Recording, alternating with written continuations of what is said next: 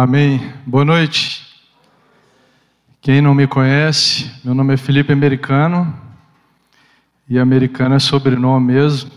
Antes você pergunte, que, igual me perguntaram outro dia aqui na igreja, se eu tinha nascido nos Estados Unidos. Tem gente que pergunta se é meu time que eu torço, não é, que eu torço pro Galo.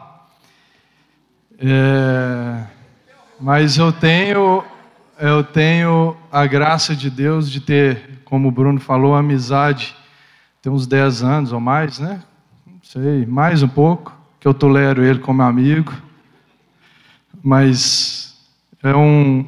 Deus dá para a gente pessoas né, que marcam a nossa vida e a gente não, quase não encontra aqui na igreja mais, que eu estou aqui no domingo, você está mais no sábado, mas é um privilégio estar aqui. Eu tenho casado com a Gabi. Se você, se você não vai usar o aplicativo, eu vou usar muito. Eu estou com três filhos, então esse aplicativo lá em casa vai funcionar para caramba. E, e a gente está aqui para servir. Né? A gente, eu sirvo na diaconia, no Belo Horizonte, no conselho de gestão da igreja. E estamos aqui. Você não me conhece direito, mas você pode contar comigo no que você precisar. E, e a gente vai dar sequência à série hoje, né? Quem quer ser o milionário, com o tema trabalho. Trabalho. A gente muitas vezes a gente se pergunta assim: para que nós trabalhamos? Para quê? Né? Quando a gente vê aqui no Brasil aquela estatística da, da, da para pagar imposto, ah, você vai trabalhar até maio do, de cada ano para pagar seus impostos só depois que você consegue ter a sobra, né? Aquela estatística que sempre fala. Mas para que que a gente trabalha? Por que Deus criou o trabalho? E o trabalho é ou não uma consequência da queda? E aí? Então a gente vai ver sobre isso hoje. Se o trabalho, o que é o trabalho para Deus, o que não é, e qual é a finalidade dele nas nossas vidas.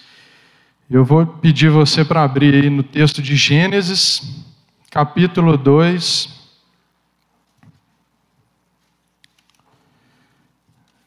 Verso 4.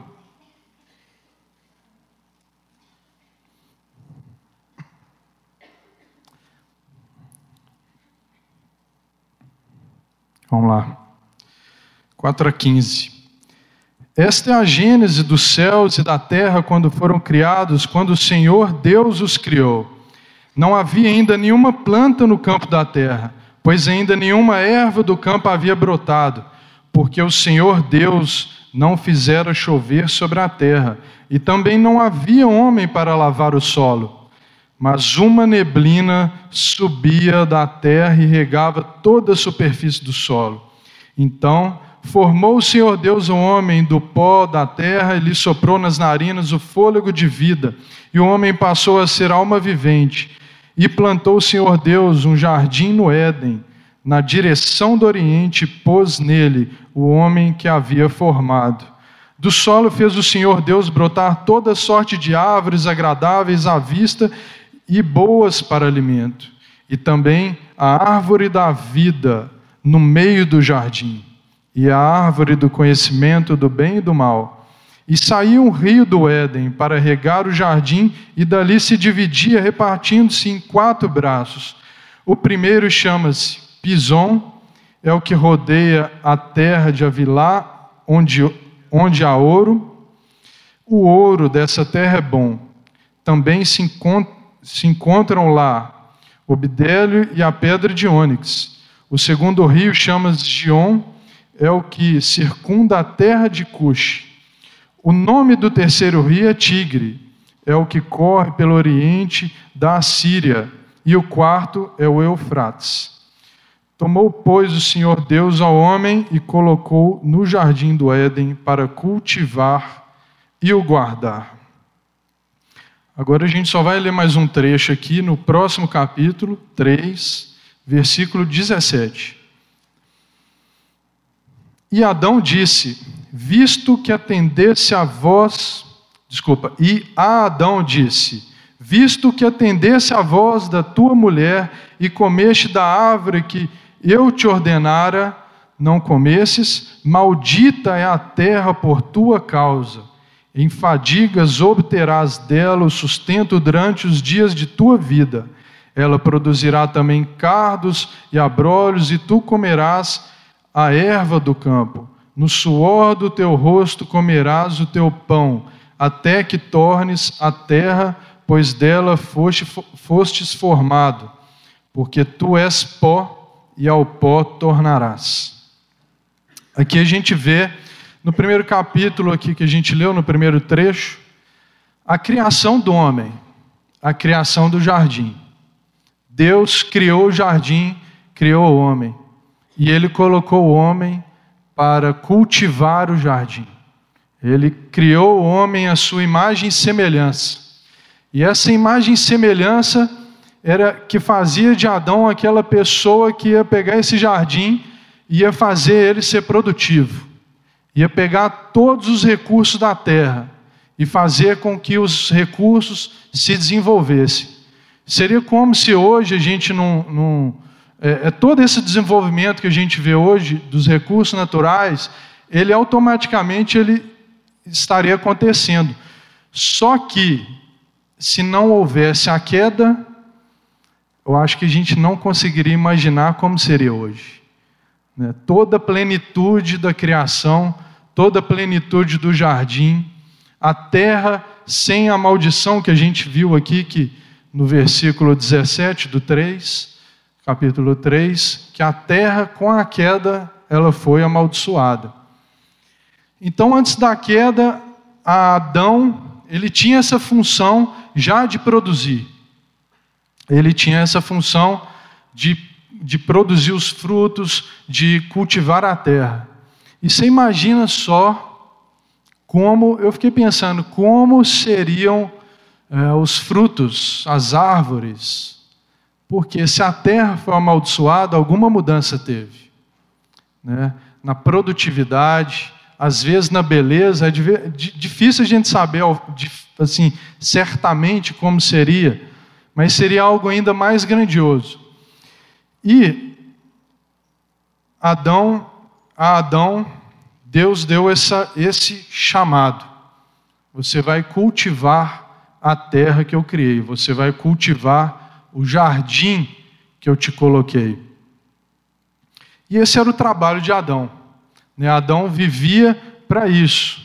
E Deus deu esses talentos para ele cuidar da terra. Hoje, da mesma forma, Deus nos dá talentos criativos, talentos para desenvolvimento de trabalho.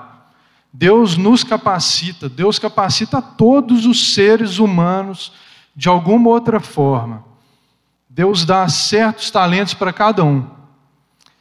Isso se chama graça comum. Deus dá até mesmo àqueles que não o conhecem essa capacidade de criar. Você provavelmente tem um colega de trabalho que não é cristão, mas que tem algumas habilidades que você não tem. E por isso Deus criou todos, todos nós, com esse propósito de desenvolvimento do bem comum de todos para desenvolvimento da sociedade, da terra. Então, quando a gente vê até as pessoas produzindo, as pessoas tendo esse talento, é tudo graça de Deus. E às vezes a gente tem dificuldade de, de enxergar isso, né? Uma pessoa cria certa, certa coisa, uma pessoa descobre, um cientista descobre a cura de certa doença. Isso é graça de Deus, isso é revelação de Deus na mente dessa pessoa. É Deus que conduz isso, é Deus que dá. E a gente tem que ter consciência disso.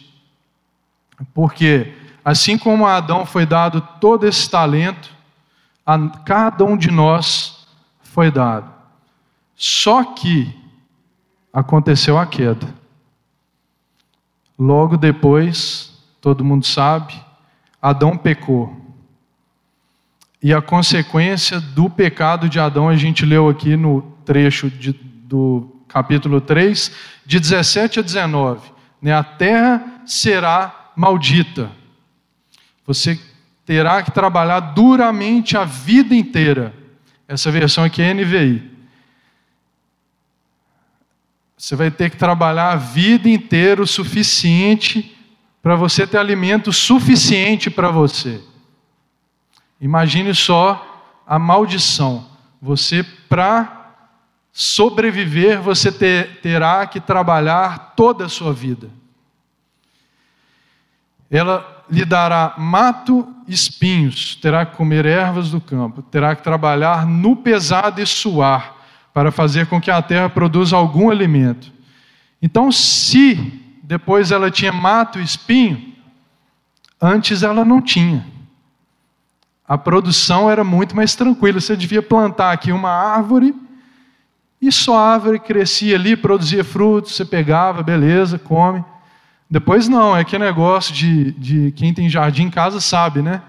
Cresce um mato, cresce um outro negócio, aí cresce aqueles lá que vão entrelaçando assim, eu não sei o nome, gente vai entrelaçando assim, aí vira uma praga que mata a planta.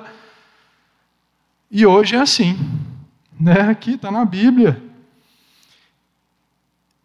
E para produzir um alimento, na versão NVI fala assim: trabalhar no pesado e suar para fazer com que a terra produza algum alimento.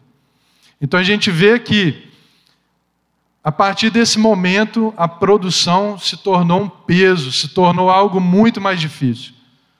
Por quê? Por causa do pecado.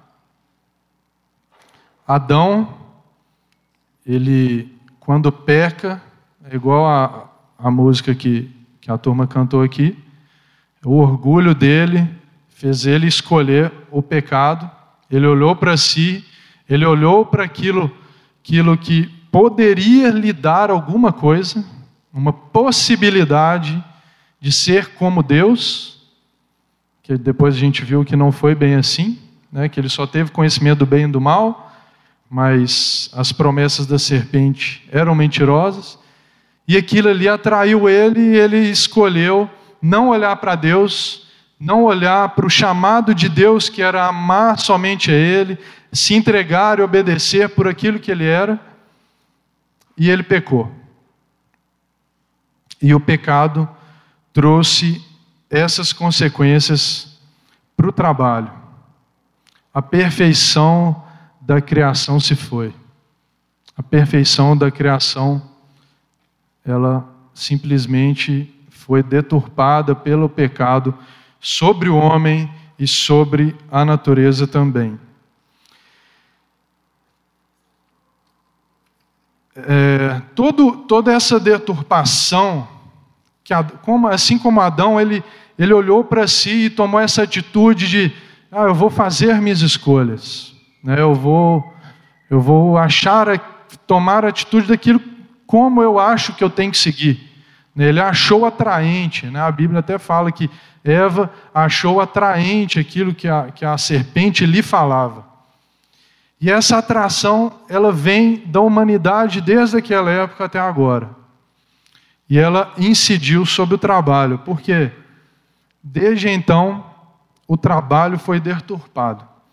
Ao invés de ser algo pra, de fruto para o bem comum, para a produção de todos, para desenvolvimento das pessoas, para a capacitação de todos, o trabalho virou algo de identidade.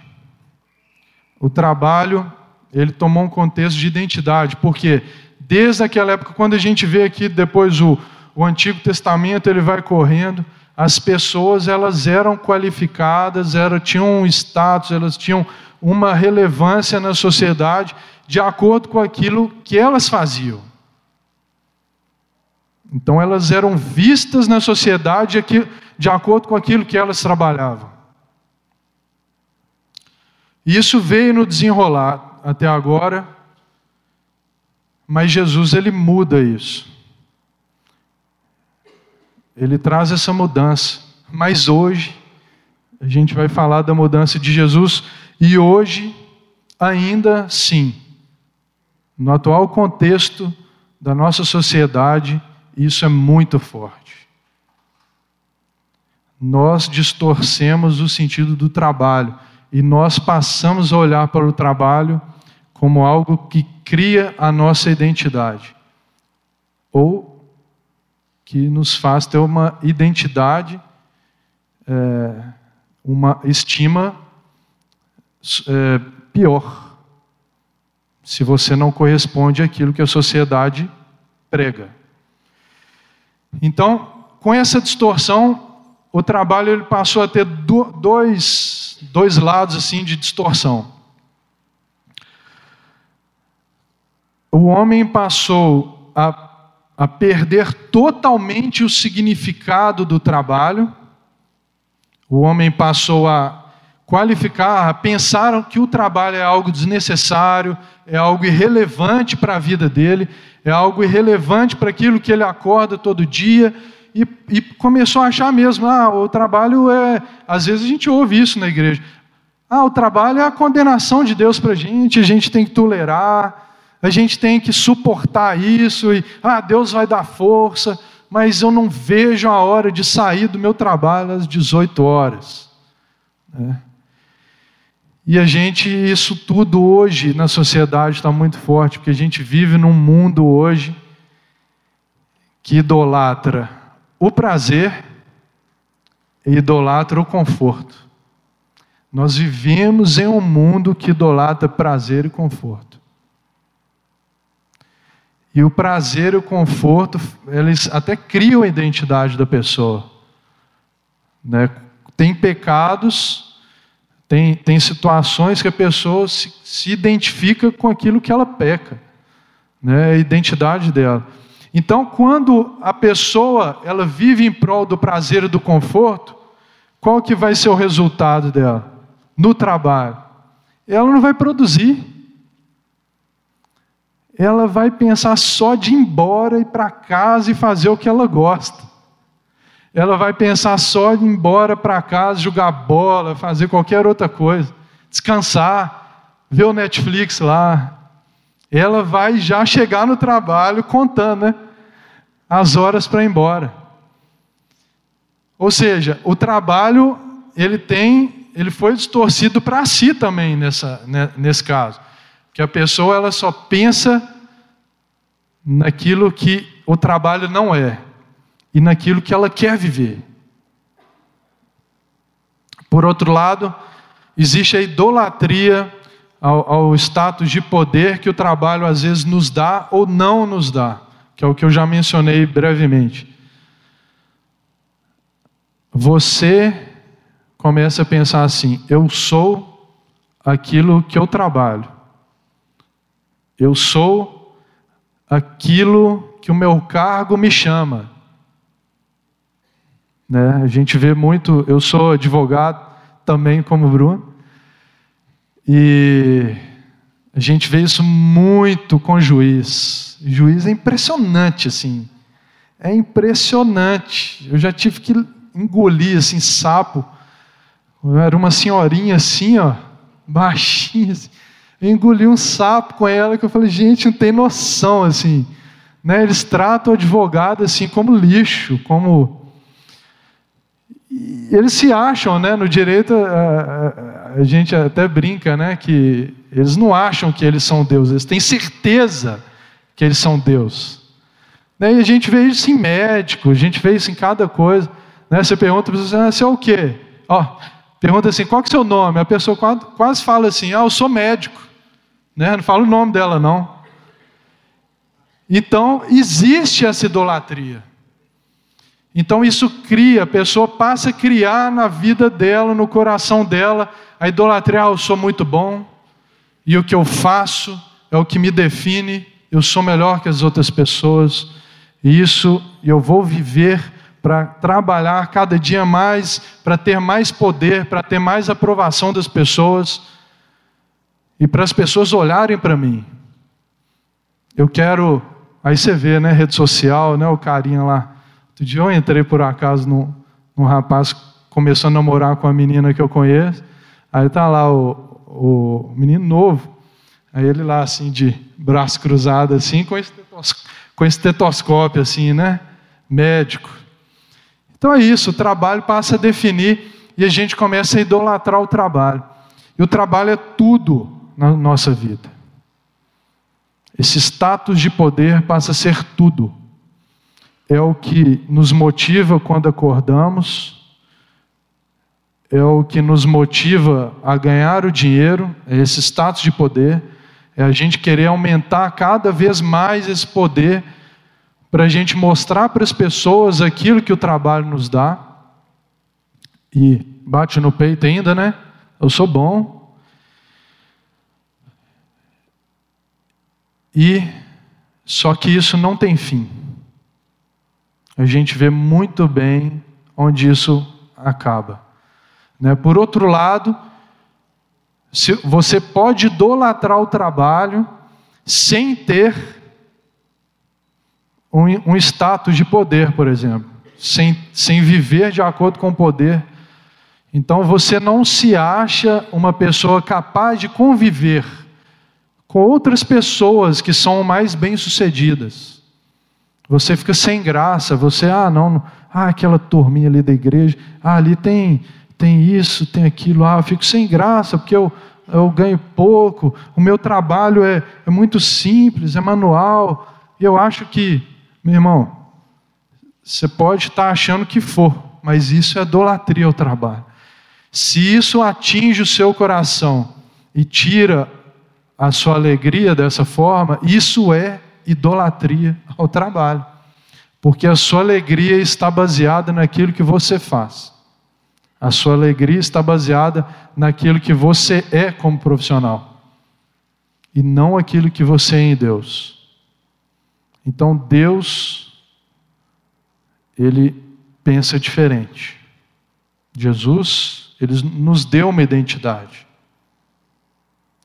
e a gente tema de viver assim.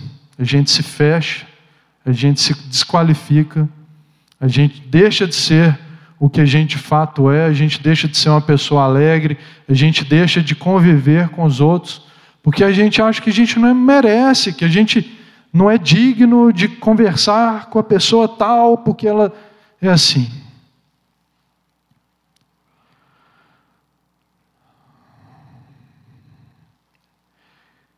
Então, esse ídolo, esse ídolo, ele contrapõe o outro. Um ídolo é, valoriza de forma extrema o trabalho, como se fosse a principal coisa da vida, e não existe Deus no meio, não existe ninguém. E por outro lado, existe o outro, o, outro, o outro comportamento que as pessoas desvalorizam totalmente o trabalho porque elas querem conforto, quer fazer o que quer, quer viver pelo prazer. Então são dois erros que a gente tende a cometer, por quê? Porque o significado do trabalho foi deturpado com o pecado. O significado do trabalho foi deturpado com a queda. Então, com a queda, é, tudo o que era para acontecer harmoniosamente com as pessoas no trabalho, ela é, a gente vê hoje o que é isso no nosso dia a dia.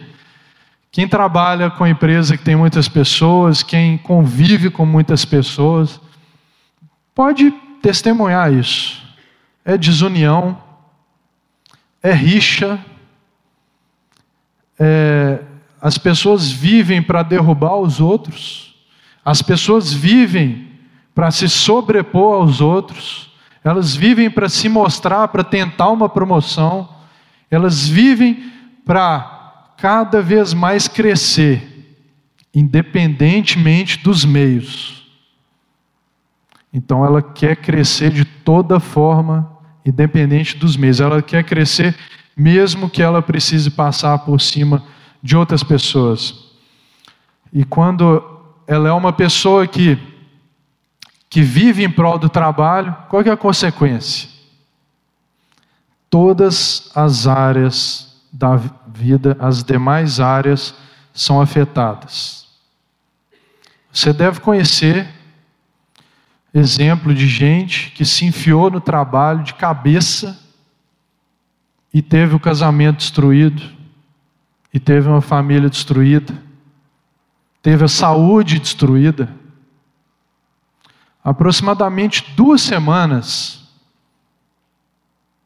faleceu o presidente do Grupo Fiat. Eu estava conversando com um amigo aqui da igreja que trabalha lá, e ele falou assim: Felipe, ele assumiu uma das empresas primeiro, a Fiat estava devendo muito, em pouquíssimos anos ele conseguiu reverter o resultado, a empresa voltou a dar lucro. O que, que aconteceu? O grupo colocou outra empresa na mão dele. Passou um tempo, colocou outra. Três. E a gente está falando de empresa de bilhões, né? e não sei quantos funcionários. Passou mais um tempo, colocou quatro. Quatro empresas gigantescas na mão de uma pessoa, porque ele deu resultado. Ele ia aposentar ano que vem, mas faleceu.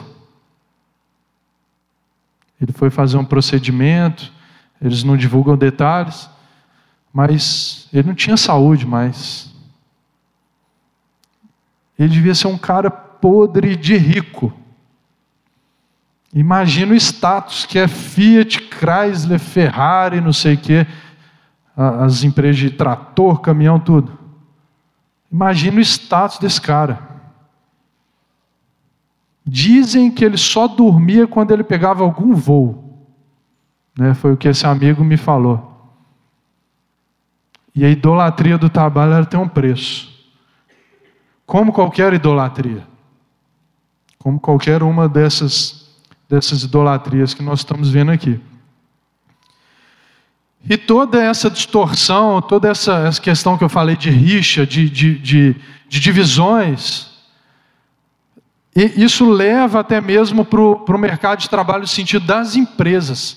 E a gente vê hoje o tanto que as empresas também, elas só querem saber do resultado.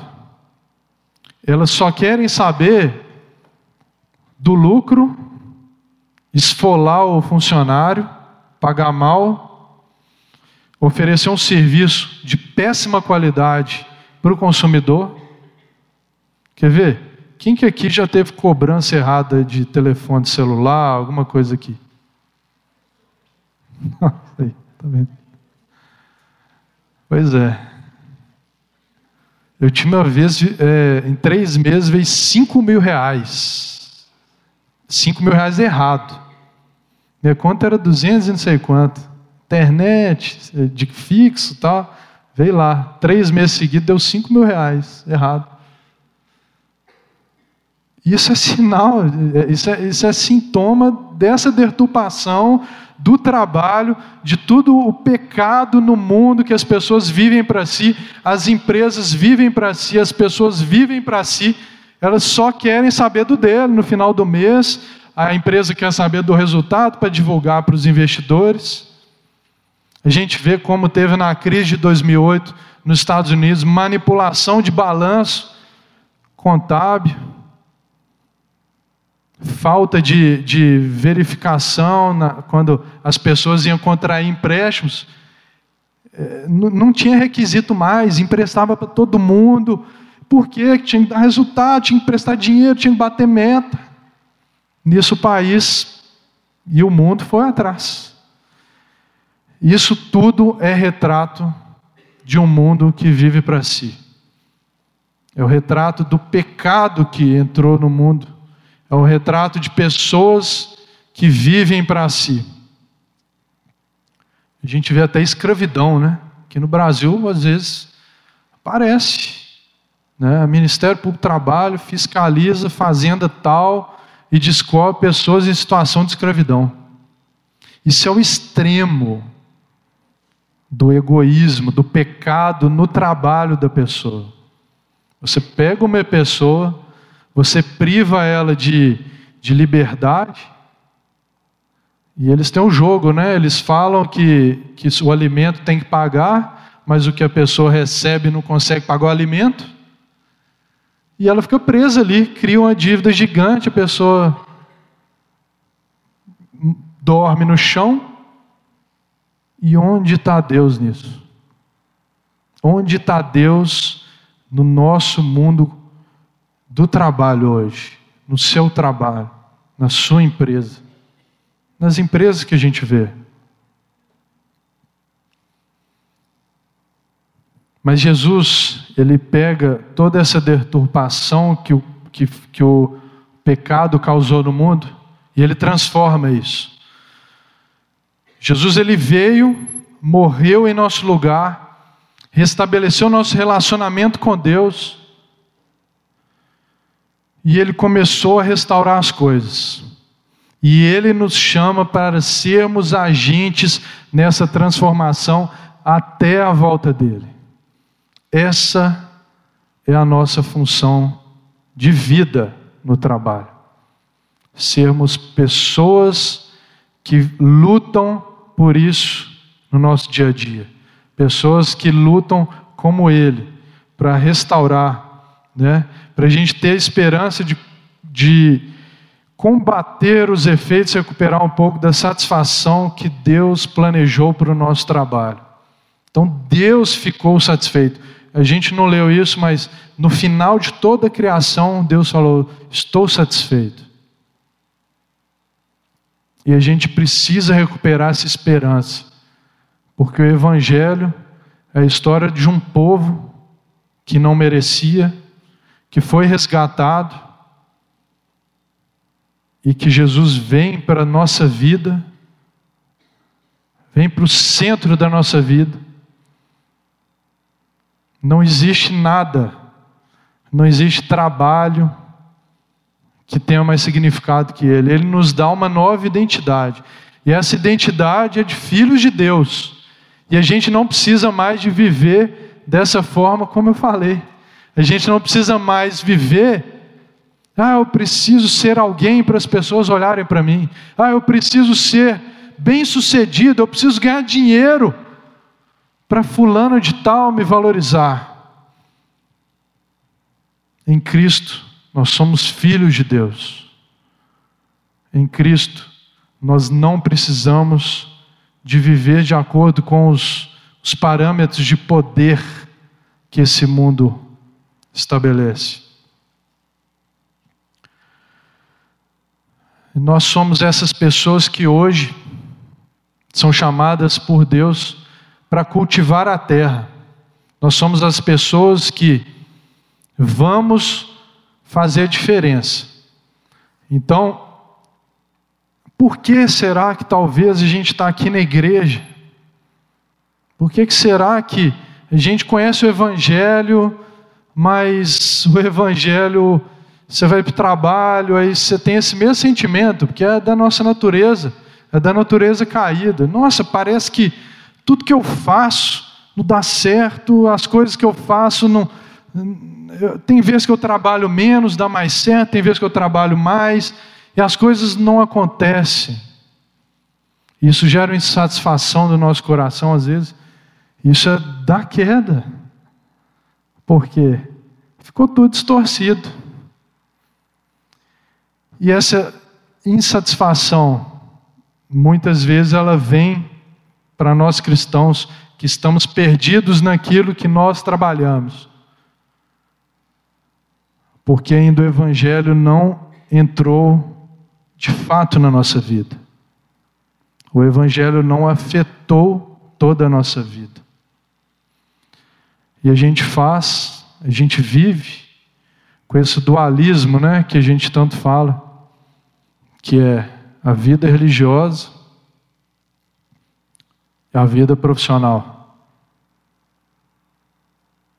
A vida religiosa, a gente acessa ela na hora que convém. Na hora que a gente está precisando de alguma coisa, na hora que a gente quer agradecer, a gente acessa lá a vida religiosa. Na hora que a gente vem para a igreja, na hora que você serve no ministério, E quando você vai para o trabalho, o seu significado de vida ali não existe. Você não enxerga o que Deus quer fazer ou pode fazer através de você. Eu não falo de pegar a Bíblia, chegar lá, interromper todo mundo e, e começar a pregar. Não é isso. Mas a gente começa a conseguir separar essas coisas. Né? Outro dia eu vi um rapaz para mim e falou assim: Cara, a pessoa tal é cristã, parece que é lá na sua igreja.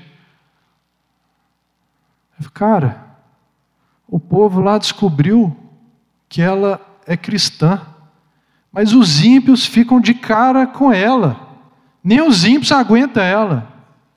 Né? É assim, vive tanto tempo na igreja, vive tanto tempo aqui dentro, com essa rotina, né? Acho que a questão nossa é isso, vira rotina. Você acostumou, você criou um hábito, você vem na igreja, põe a blusa, tal, vem, chega no horário, senta, termina o culto, levanta, vai embora, né? Aí depois vai viver para aquilo que você quer fazer. Esse dualismo é um dos maiores venenos que a gente pode viver, porque ele mostra que o Evangelho não tomou conta de todo o nosso coração. Porque quando o Evangelho toma conta de todo o nosso coração, ele transforma tudo tudo toma um significado diferente. É como o Keller fala, né? Como óculos, que a partir dele eu vejo todas as coisas. Como óculos que eu começo a ver tudo diferente. Eu vou sair ali na rua, eu vou ver a pessoa que está na rua diferente. Eu vou para o trabalho, eu vou ver a pessoa que está ali no trabalho diferente. Eu vou trabalhar, eu vou ver as tarefas que eu faço de forma tão repetitiva tão cansativa, às vezes de forma diferente. Eu vou ver minha família de forma diferente. Porque a, a, a gente consegue fazer essa separação. Deus, oh Deus, não sobe aqui não, fica ali, que eu vou viver aqui, né, eu vou, vou ser um funcionário relaxado, eu vou ser mau testemunho no trabalho. E como a gente acabar com esse com esse dualismo? É Deus na nossa vida. Como a gente remove um ídolo? Keller fala que, que você não pode, né? aqui são, tem ídolo: dinheiro, trabalho, sucesso. Se você tentar remover seu ídolo por você mesmo, assim, ah, vou, tá bom, beleza, vou ter uma nova visão do trabalho, eu vou tirar o trabalho do centro da minha vida. Se você fizer dessa forma, sabe o que vai acontecer? O dinheiro vai virar seu ídolo ou o sucesso, algum outro ídolo vai tomar conta. Mas para a gente tirar um ídolo no nosso coração, a única coisa é Deus tomando espaço dentro daquilo que a gente é. É o Evangelho, é a palavra de Deus tomando espaço no nosso coração e fazendo crescer e expulsar toda e qualquer idolatria.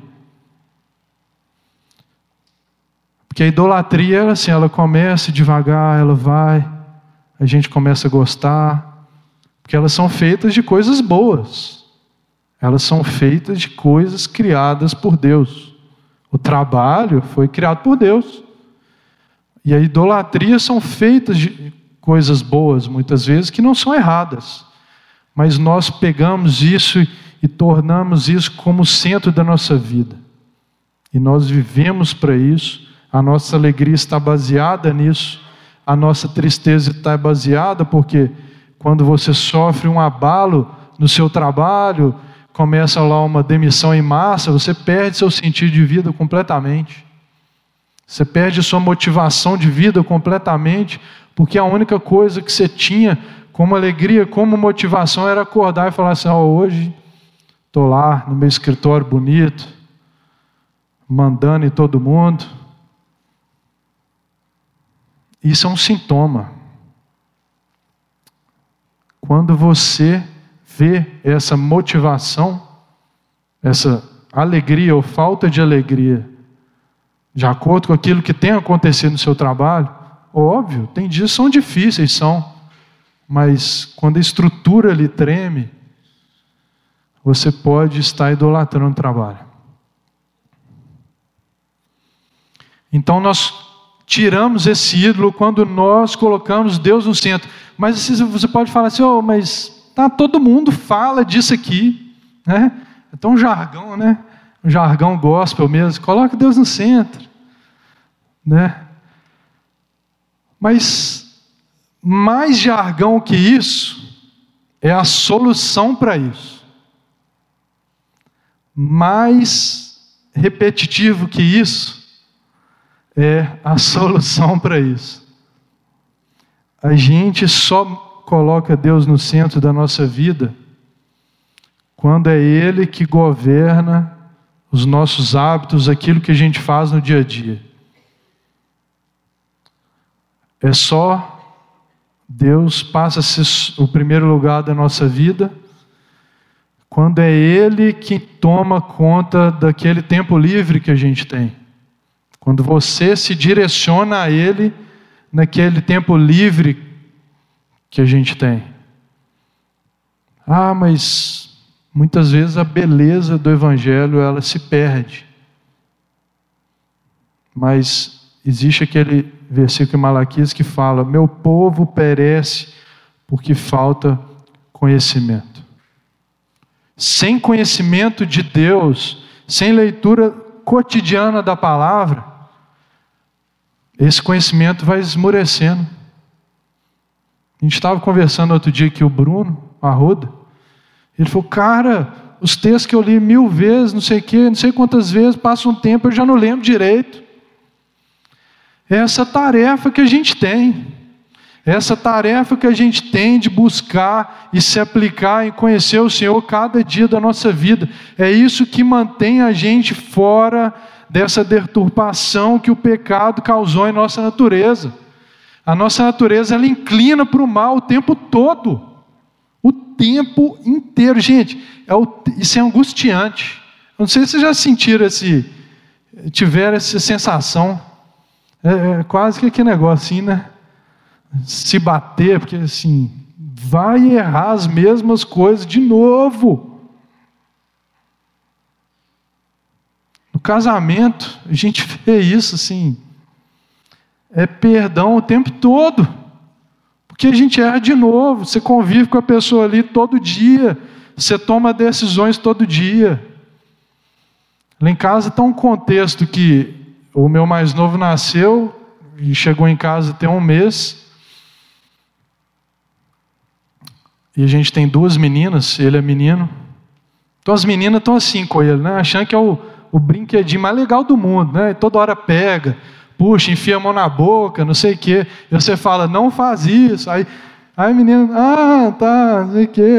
Assim, né? O tempo inteiro, o tempo todo. Gente, é uma paciência que eu nunca achei que eu fosse ter na minha vida. E tem hora que a gente erra. Tem hora que a gente vai lá, xinga, não sei o quê, e e a gente erra. Aí você fica assim, sentido, né? Pô, não, errei com meu filho tal, pedi perdão. Mas erra de novo.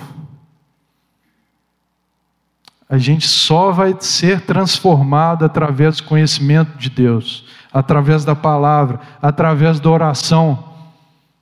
Não existe outra forma. Não existe, gente. Ah, eu vou ficar aqui, Deus vai descer e tal. É palavra, oração, e o Espírito Santo vai trabalhar no seu coração de acordo com aquilo que você tem buscado em Deus. E Deus nos quer acima de todas as coisas. E Ele fez o tudo dele por nós. Deus não deu qualquer coisa por nós, Ele não fez o, o sacrifício lá do, do novilho, mais ou menos. Deus deu o filho dele por nós. O tudo que ele poderia dar por nós, ele deu. E quando a gente lê a Bíblia, é Deus o tempo todo cercando o homem. Existiam momentos que ele se irava contra o homem, mas o tempo todo ele tinha uma história de ir atrás do homem, uma história de amor, que ele não desistiu de nós. O tempo inteiro ele faz isso. O tempo inteiro. Até ele entregar o filho por nós. Essa foi a demonstração dele de amor por nós. Ele nos ama e muitas vezes, por a gente não estar aqui na palavra, a gente esquece disso. A gente esquece.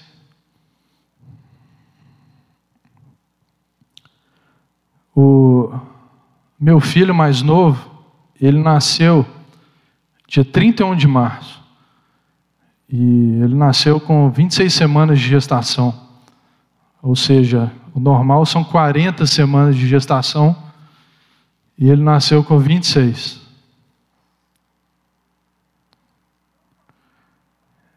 Ele nasceu com 900 gramas. Quem não sabe, as, as crianças geralmente nascem assim de 3 quilos é, é a 4. Minhas duas meninas, uma nasceu com 3,300, outra 3,600. Ele nasceu com 900 gramas. Eu lembro que eu olhava para ele, todas as vezes que a gente ia no UTI, eu olhava para ele, eu sempre, uma das orações que eu fazia todo dia, eu falei assim, Bernardo, Deus é a sua força. E eu pensava assim, como pai, eu pensava assim, oh Deus, eu só quero que ele sobreviva. Eu só quero que ele sobreviva, que ele consiga sair dessa UTI e que ele fique vivo. Era a única coisa que eu queria. Era a única coisa que eu queria. Ele magrinho, pequenininho. E todo cheio de coisas assim no corpo e tal. É esse mesmo pensamento que Deus tem sobre nós. Ele só quer nos dar a vida eterna, Ele só quer que nós o amemos sobre todas as coisas. Ele só quer o nosso amor, a nossa devoção a Ele em primeiro lugar. Porque Ele nos ama. E Ele fez muito por nós. E era esse amor que eu sentia ali pelo Bernardo. Eu olhava para ele e assim, tinha dia que a gente não sabia se ele ia a gente ia chegar lá, ele ia estar vivo, se não. E para a glória de Deus, ele está em casa hoje. Mas eu sempre lembro tudo que a gente passou. E é esse amor que Deus tem por nós. Filho, eu só quero que você me ame. Eu só quero que você entenda o meu amor. Porque eu te amo muito.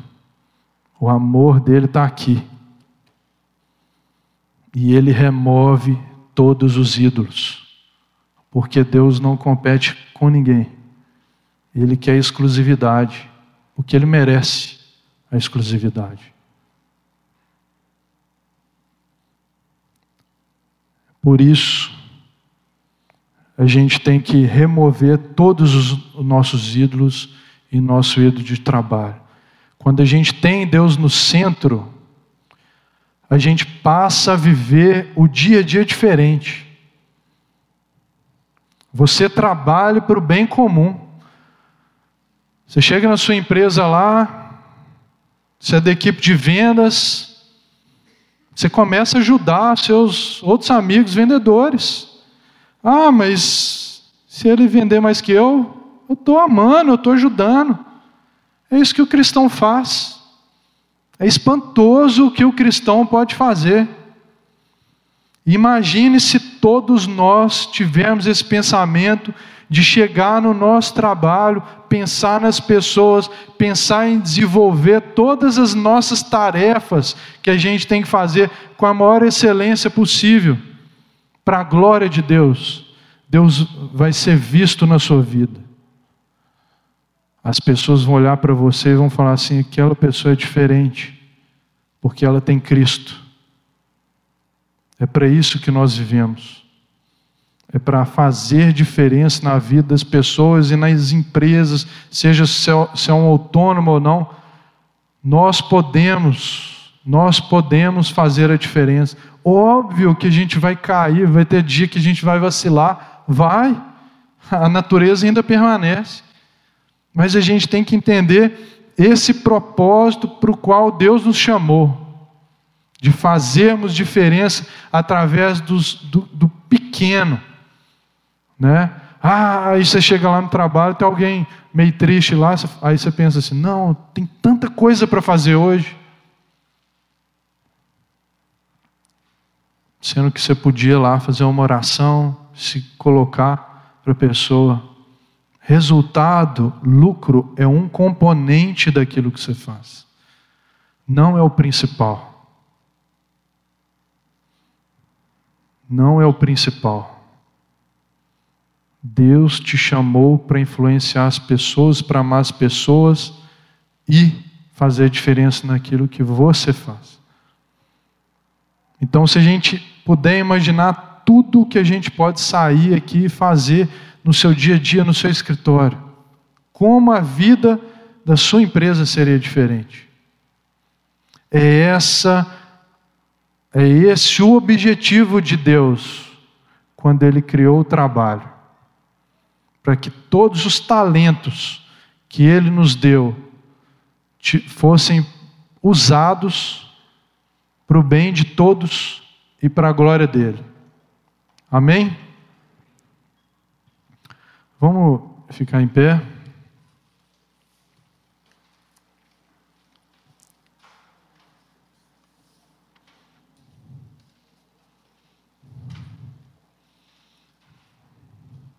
Feche os olhos. Por favor. Deus é esse Deus que fez de tudo por nós, nos ama. Ele é esse Deus que olha para a gente o tempo todo.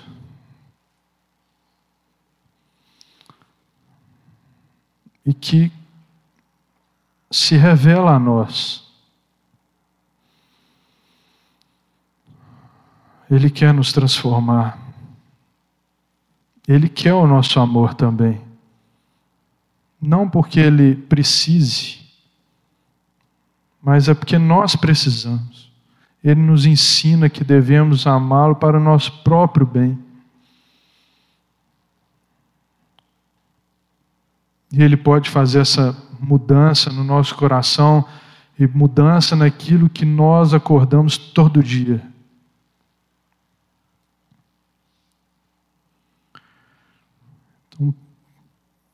no seu coração medite, ore. Como você pode ser diferente no seu trabalho, naquilo que você faz. Muitas vezes é sem propósito. Ou se você, igual falei, você só quer conforto, só quer lazer, e você não vê propósito nenhum em nada. Não existe atividade melhor que a outra, todas foram criadas por Deus e para Ele. Não existe para Deus qualquer diferença naquilo que você faz e outra pessoa. Tudo foi criado, tudo é necessário. E nós vivemos para a glória dele o tempo todo. Pai, nós rasgamos nosso coração diante de Ti, Senhor. Tenha misericórdia da nossa vida, Pai. Quantas vezes nós esquecemos de tudo que o Senhor fez por nós? Nós esquecemos da missão que o Senhor nos chamou para viver nessa terra, de povo do Senhor, de pessoas que carregam o teu evangelho, de pessoas que vivem uma vida diferente, vivem uma vida para amar o próximo, vivem uma vida para glorificar o teu nome e reconhecer a tua graça a tua bondade em nos dar talentos, nos dar capacidades. Pai, nos perdoa, Pai, porque muitas vezes nós falhamos, nós perdemos esse propósito, nós vivemos para nós mesmos, nós somos relaxados com o nosso trabalho. Ou nós idolatramos o nosso trabalho a ponto de achar que nós mesmos somos suficientes para tudo e que estamos em tal lugar, o mérito é nosso, e não foi porque o Senhor nos deu a capacidade. Pai, trabalha em nosso coração para que nosso coração seja transformado, seja renovado na tua verdade, e que a tua palavra gere mais sede ainda em nosso coração, Pai. Nos ajuda a te amar, Senhor, nos ajuda a te buscar, Pai. Nos ajuda, Pai, em nome de Jesus, Pai Vem Espírito Santo sobre o nosso coração trazer esse, essa mudança. Nos ajuda, Senhor, porque nós sempre caímos, mas que possamos continuar olhando para o Senhor como um filho, Pai, que estende os braços para o Pai e só aguarda Ele pegar de volta, Deus, no colo. Deus, transforma-nos, Senhor, e nós nos arrependemos e que possamos Pai, te amar sobre todas as coisas e viver para a tua honra e glória, em nome de Jesus. Amém.